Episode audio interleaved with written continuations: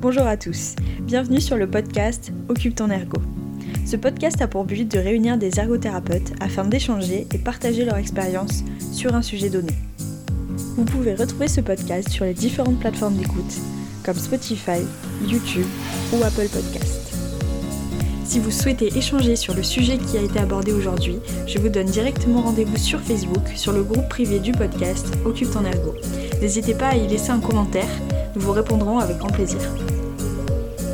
Je suis Marine Dahl, ergothérapeute depuis 2019 et je coordonne ce podcast. Voici un court extrait du dernier podcast enregistré. Il s'intitule La recherche en ergothérapie et a été réalisé en collaboration avec Clément Stano, ergothérapeute et passionné de recherche et de sciences de l'occupation. Ici, Clémence nous donne quelques conseils et quelques astuces pour se débloquer du temps pour la consultation de la recherche. Et du coup, un autre obstacle, c'est qu'on voit que c'est des super moyens, mais euh, au final, le temps, c'est pas évident quand on est en structure. Des fois, on laisse euh, un peu le, enfin, le temps. Déjà, on a du mal à faire nos comptes rendus. Donc, en plus, prendre du temps à chercher de la recherche, envoyer des mails, alors c'est sûr, c'est super important, mais ouais, c'est pas évident, je pense. Non, le temps, c'est souvent un gros souci pour tout. Mm.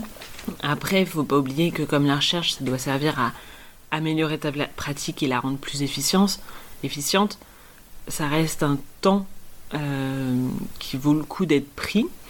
Et ensuite, euh, en fait, euh, rester à jour de ces, des données scientifiques et des données probantes, ça fait partie de notre référentiel de compétences.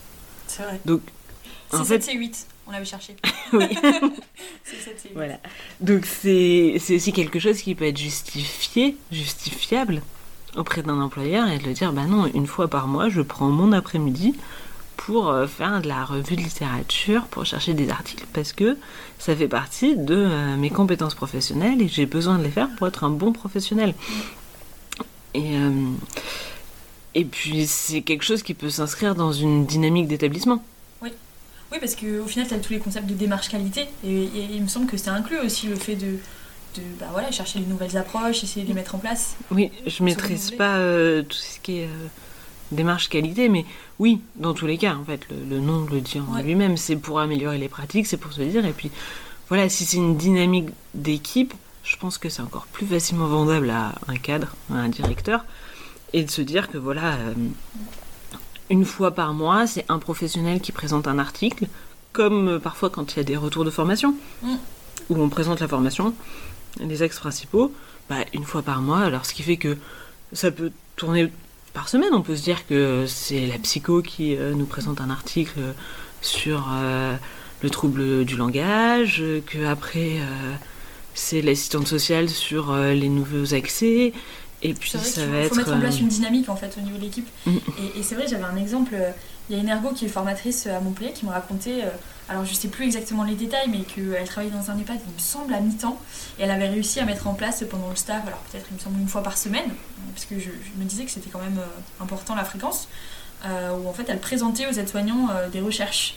Et justement, ça permettait de travailler et mettre en place ben, des, pratiques basées sur les données probantes, sur la recherche. Et je me suis dit, mais sa démarche, elle est, elle est incroyable. Enfin, c'est c'est une super, ça met une dynamique dans l'établissement qui, est, euh, qui est vraiment profitable euh, à tout le monde, autant à l'équipe qu'aux patients. Oui, oui, c'est très interpro et ça vraiment, mm. je trouve que ça, voilà, ça enrichit euh, chaque professionnel, ça lui donne une nouvelle façon de voir et puis ça rend, ça motive, enfin d'aller au boulot et de se dire ah bah tiens, oui demain c'est vrai, il y a un tel qui doit nous parler de l'article, c'est cool et puis même si ça donne une charge de travail, de se dire ah non mais c'est vrai, il faut que je recherche.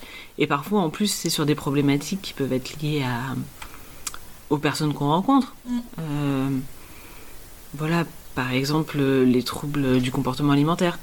Mm. Euh, bah, je vais faire une recherche parce que j'ai avec moi euh, des jeunes, des jeunes adultes qui ont ces troubles-là. J'y connais pas grand-chose. Mm. Et en plus, il y a l'institution qui me donne un temps pour en discuter. Donc je vais chercher, je vais trouver des articles, des choses, je vais réfléchir, je vais le présenter à l'équipe et on va pouvoir aussi débattre avec l'équipe de euh, qu'est-ce que cet article il a voulu dire, qu'est-ce que ça veut dire pour nous, comment on peut le mettre en place. Nous vous remercions d'avoir écouté cet extrait. Vous pouvez retrouver l'intégralité de l'épisode sur les différentes plateformes de podcast et sur YouTube. A très bientôt